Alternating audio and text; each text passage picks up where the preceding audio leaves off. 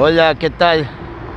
Soy Juan Luis Fuensalida y bueno, el día de hoy vamos a grabar un podcast con opinión de lo que sucedió en el, en el clásico del astillero básicamente eh, con, con la situación deportiva y por supuesto los ecos que dejó la falla del bar. Eh, normalmente grabo estos podcasts cuando me encuentro caminando.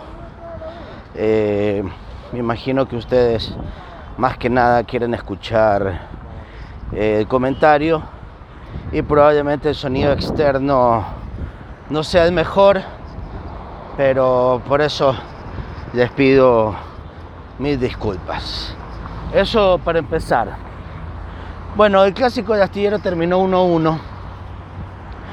Goles de Sebastián Rodríguez de penal y, y de Carlos Garcés en un partido que Medec pudo controlar a Barcelona. Todos pensábamos que Barcelona sería una tromba, necesitaba la victoria y, y no lo pudo conseguir porque Medec encontró las herramientas de tapar de uno de los fuertes más grandes que tiene Barcelona, que es el juego por las bandas.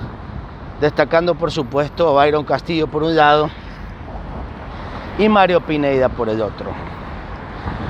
En ese sector, en ambas, en ambas bandas, Medec ubicó a dos jugadores en cada lado.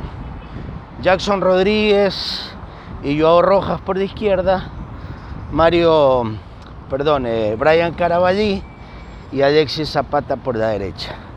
Ambos estuvieron muy ordenados, muy aplicados y muy pocas veces Byron Castillo pudo proyectarse y convertirse en la figura de, de Barcelona. Y por el centro, lo interesante fue el buen trabajo que tuvo Dixon Arroyo con Sebastián Rodríguez, evitando que Damián Díaz tuviera una conexión con los delanteros de Barcelona, sobre todo con, con Carlos Garcés. Y tampoco, tampoco Barcelona encontró otra vía de generación, como por ejemplo el caso de Manuel Martínez y Sergio López, que eran los llamados a a realizar este, este trabajo. Así Emelec bloqueó a Barcelona y se encontró con el gol, un penal clarísimo que comete Riveros a Alex, al jugador Alejandro Cabeza. Y a partir de ahí el partido se le puso bastante cuesta arriba a Barcelona. Sin embargo, hubo una jugada cinco minutos antes que termine el, primer tiempo, anteriormente Mario Pineda había simulado una, una supuesta falta penal, eh, pero la verdad que fue claramente un piscinazo. Y luego de ese piscinazo eh, vino Vino la siguiente jugada, ya con los jugadores cabeza calientes, incluso se encararon, reclamaron entre ellos. Y el juez no, no amonestó a nadie. Me parece que solamente amonestó a Riveros. A región seguido vino la, la, polémica jugada entre Pineida y Zapata, en donde Alexis Zapata le comete una infracción a Pineida y este reacciona eh, de una forma violenta, empujándola, poniéndole el brazo y Zapata cae al suelo. Eh, el juez absolutamente en el momento no, no amonesta al jugador Pineida, perdón, Pineida, y resulta que a ratito decide o le dicen del bar que revise la jugada. Sin embargo, ya cuando revisa la jugada, el bar se congela. A partir de ese momento ya no se pudo revisar la jugada polémica. El árbitro conversó con los capitanes y se decide seguir jugando. Lo cierto es que antes que termine el primer tiempo se genera un contraataque de Medec en un mano a mano que iba a tener Alejandro Cabeza con Burray, pero el árbitro decide terminar el partido en pleno ataque del cuadro eléctrico. Para el segundo tiempo, recién iniciado, se genera una jugada por la banda izquierda de Facundo Barceló, centro, y, alcanza, alcanza a conectar Zapata, sin embargo el arquero Burray sale con las piernas, luego se equilibra Zapata y Zapata cae, y al caer la pelota golpea la mano y, e ingresa.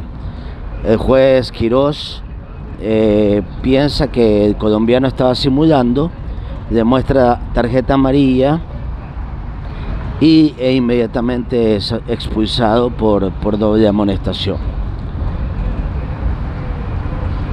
Ese momento del partido, sin lugar a dudas, creo que termina complicando el Medellín y Barcelona de hecho consigue su empate luego de un remate de Mastriani que entró en el segundo tiempo. Eh, Ortiz alcanza a rechazar y aparece Garcés para empujarla y marcar el, el 1 a 1. El partido después Emelec realizó algunas variantes, logró contener a Barcelona y Barcelona más con desesperación que fútbol intentó tratar de ganar a como lugar el juego. Sin embargo, se encontró con Emelec solvente que le impidió eh, poder marcar. El resultado terminó 1-1, sin embargo, eh, en el momento, durante largos minutos del segundo tiempo, existía la insatisfacción de que el bar se había dañado no se sabía si, si esto había sido generado adrede, si había sido un error, si se buscaba favorecer a alguien o no. Y definitivamente creo yo que, que termina perjudicando una barbaridad de fútbol. Liga Pro envió un comunicado solicitando al gremio arbitral que que dé los informes correspondientes. Barcelona también ha solicitado que se den informes y que se devuelva el dinero. Y Liga Pro se daba las manos señalando que no es responsabilidad de ellos eh, la mala utilización del bar. Lamentablemente ellos son el ente encargado, ellos son el ente responsable. Ellos son los que deben regularizar el buen funcionamiento del bar. Obviamente están las personas que lo tienen que instalar, pero los organizadores son ellos. No se puede lavar las manos. Y lamentablemente hay situaciones que, dejan mucho que desear de la organización de, de Liga Pro. Por ejemplo, el día de ayer, que el jugador Jonathan Bauman marcó marcó un gol con Independiente del Valle, después de que se había señalado que existía un pacto de caballeros. Marcó un gol en la fecha 7 porque era un partido diferido. Y resulta que jugando con la camiseta de Mochurruna, Bauman también había marcado dos goles en la fecha 7. Quiere decir que Bauman marcó tres goles en la misma fecha con camisetas distintas. Algo realmente irrisorio, lamentable. Ahora seguramente tendremos una semana que se va a hablar mucho del tema, que se va a comentar mucho del tema, que se va a investigar. Los dirigentes de Medec señalan que ha sido una acción mafiosa, que totalmente dirigida en contra de ellos. La dirigencia de Barcelona ya emitió un comunicado.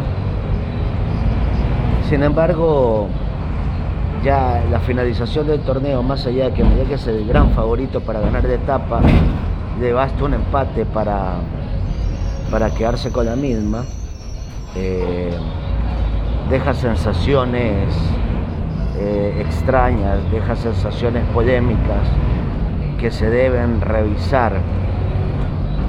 Y ojalá que esto no haya sido algo eh, preparado, algo organizado para perjudicar a uno u otro equipo.